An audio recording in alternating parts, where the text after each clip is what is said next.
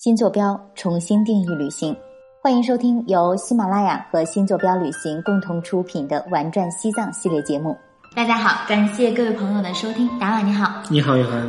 在之前的节目当中呢，我们走过了殊胜的神山圣湖，也在达瓦的讲述当中感受到了宏伟的古格文明。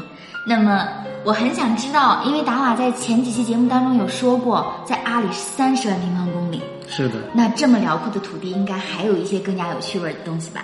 就是除了我之前讲的这两期的神山圣湖和扎达之外，其实阿里最吸引的人还是阿里一错再错，就是这个非常的吸引大家。为什么叫一错再错呢？大家都知道西藏的湖都被称为错，嗯，纳木错、扬州雍错、马棚雍错，各种错。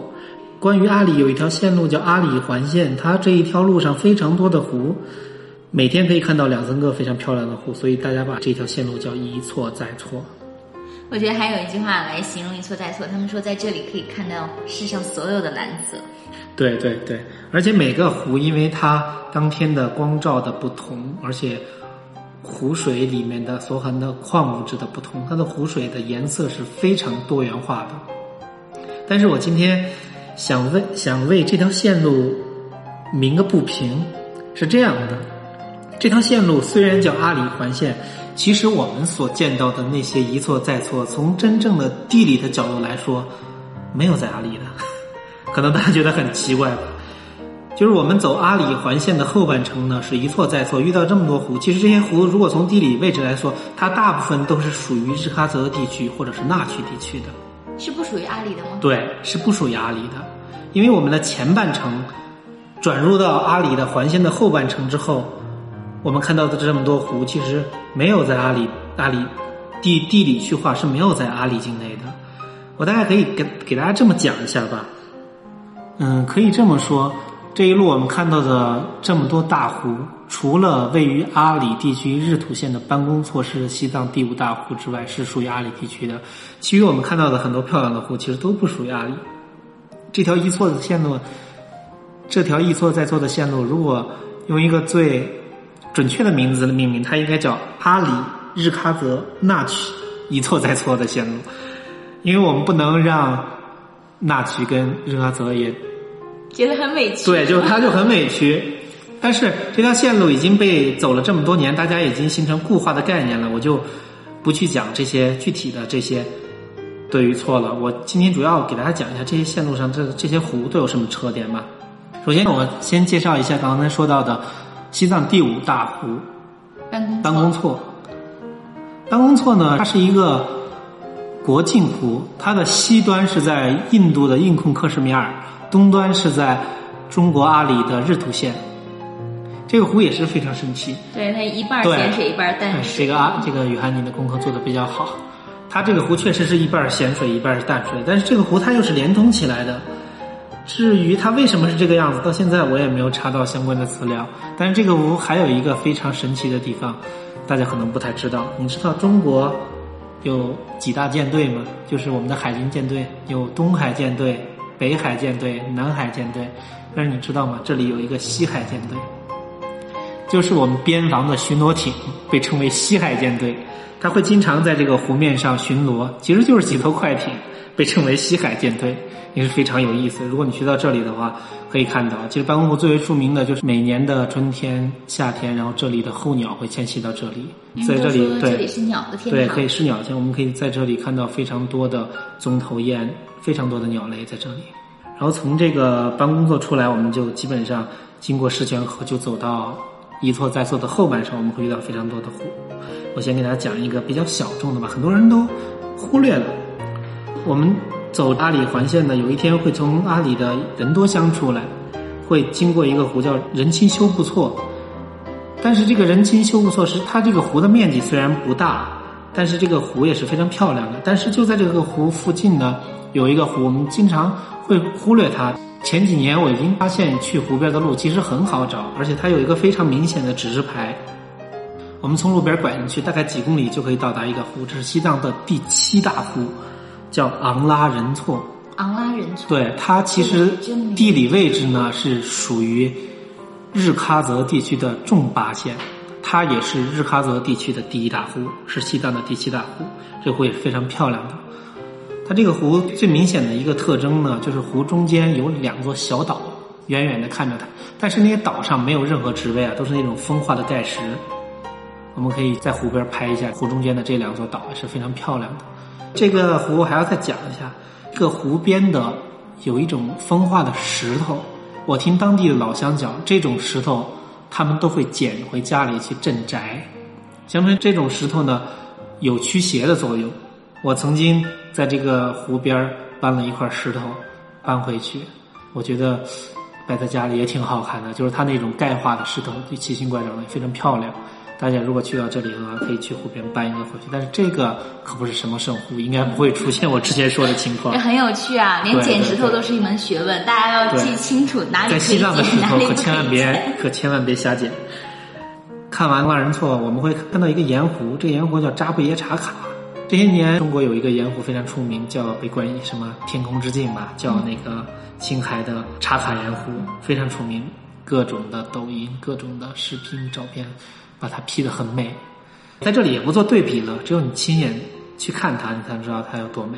扎布耶呢，它是西藏乃至整个亚洲最大的一个锂矿的盐湖，它里面生产锂，在这锂在现在的社会的化工的生产中是一个非常重要的化工元素，它是锂电池的必须的一一种元素，这里的锂含量是非常丰富的。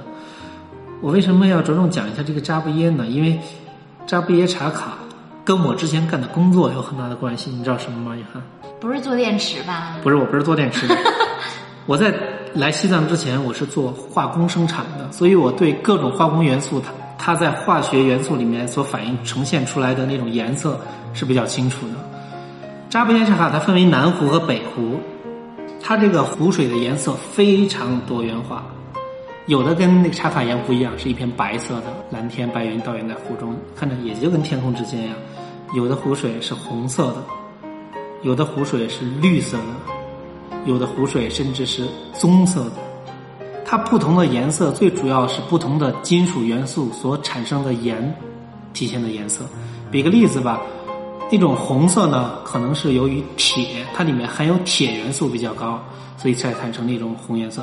所以，真的这一路下来，不仅仅是看到那种丰富多彩的蓝色，其实是色彩斑斓的世界，绝对是五彩斑斓的，特别漂亮。扎布耶查卡的南边呢，还有一座湖，我们往往也被大家容易所忽略到，就是讲这个湖，可能很多走这个线路人不太清楚。这个湖叫塔若措，塔若塔若措，它是西藏第八大湖，其实离这个盐湖非常的近，但是这。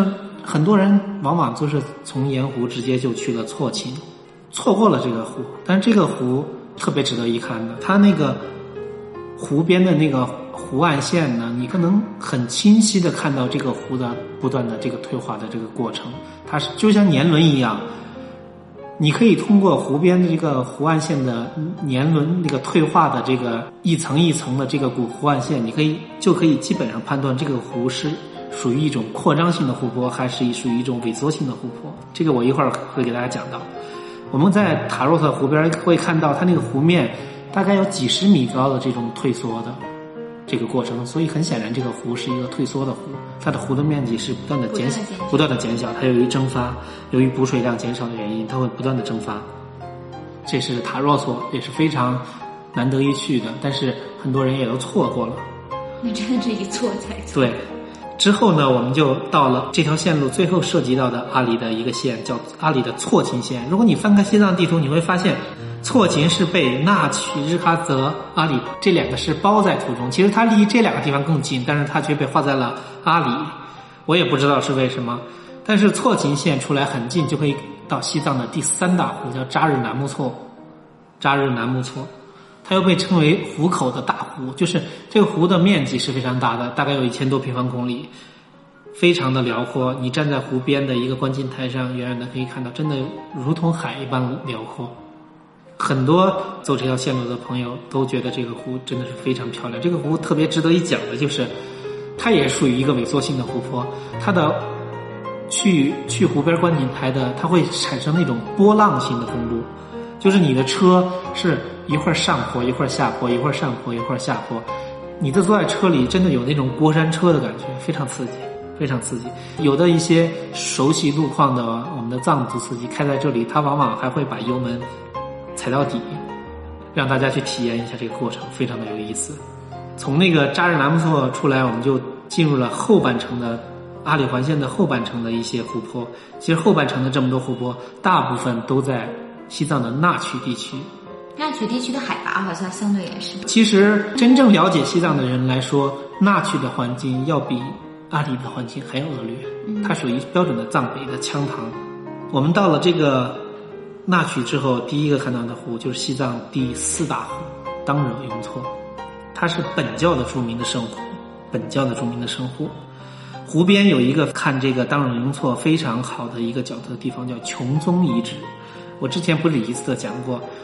西藏有一个非常历史悠久的王朝，叫什么？雨涵，你还记得吗？象雄。对，象雄，象雄王朝。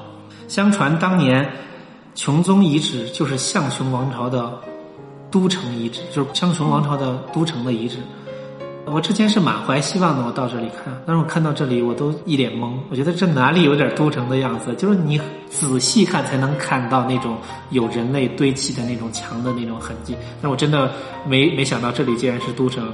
关于这个琼宗遗址呢，我还可以给大家再讲一个非常有趣的、有趣不是说有趣的故事，非就是有点像我们的藏族版的那个《甄嬛传》一样的一个故事吧。你是要说松赞干布的妹妹吗？对，当时象雄跟吐蕃是并立的两个国家，吐蕃一心想灭掉象雄，但是没有办法，因为象雄实力确实也是挺强的。就像我们汉族王朝一样，就采取了核心制度。嗯，松赞干布就把他的妹妹赛玛嘎，嗯，嫁给了当时的象雄王李弥夏。他的妹妹嫁到之后，不知道是由于长得不漂亮还是什么原因，就是象雄王一直就对冷落她，他就非常生气，写信告诉松赞干布。正愁着没有什么理由呢。对，当时松赞干布其实他妹妹可能写信的也没有。别的什么目的，就是向他哥哥诉诉苦，但是却把他们的行程或者是在某个地方要去什么时时间去什么地方暴露给了松赞干布，就是说他们在某个地方要去这里，在琼宗这里，大概到这里来度假的意思吧。然后，当时的松赞干布就得到了这个非常重要的军事信息，带着部队奇袭了这里，等于就是通过这一个小小的一封信就灭掉了象雄王国。但是这个故事具体的真实性我们不去考究，但是到到这里之后，如果你想象这个故事，你在这里看一下远处的那个世界上最蓝的湖的当若雍措，你再想想这个故事，可能当时的心境也会不一样。哎，我觉得很奇怪一点啊，就是还是有人会形容这个，就刚才说这个琼宗这个地方，以前为什么把它叫这个穹窿银城啊？嗯，是这样的。琼宗呢，跟穹窿银城不是同一个地方。同一个地方。真正根据历史学家考究的穹窿银城，是位于冈仁波齐不远的一个地方，大概在现在的普兰县的门市乡的曲龙村那里的后山上，你会发现一排，就是有点像那种城堡一样的遗址的。考古学家们在那里。发现了真正的象雄的王城，叫穹窿鹰城，是在这个地方。嗯，他们其实不是一个，不是一个地方，不是一个地方。那就因为这样的话，象雄王朝就此灭亡。但是，就像我之前说的，一个这么辽阔的国家，不可能通过这个一次战争。它是一个当时的象雄，其实它是一个部落性质的，就像我们蒙古族一样，它是一个部落形式的。它可能一个大的王王朝，它分为很多小的部落，它之后也是通过不断的。兼并不断的战争，才最终让吐蕃王朝统一了象雄各个部族。其实当然雍错为什么这么蓝呢？其实还要再说一点，它是整个西藏乃至世界上深度最大的湖泊。经过测量，当然雍措最深的地方有两百多米，非常的深。所以它那个湖水在不同的光线、不同的天气，呈现出非常丰富多彩的蓝色，非常的漂亮。而且当仁雍措，我们去当仁雍措的时候，一般都会要住在湖北岸的文布南村。你住在这个地方，如果你是六月份、七月份、八月份这个时间去的话，你会发现在这个湖边有一片一片的青稞地，如果是绿色的话，非常漂亮。这里的青稞地是可以说是世界上海拔最高的农田，在这种这么恶劣的自然环境下，当地的老乡能在这里开出这么多的土地，是多么的不容易。所以说，其实咱们六月份，包括整个夏天，是不是还是比较适合走这个一错再错的旅程的？是的，是的，六月份相对这条线路上雨水是比较少的，因为如果这条线路雨季走的话，有些地方陷车，河水比较大的话，可能把路就冲毁了，你可能都找不着路了。所以六月份这条线路也是比较合适的。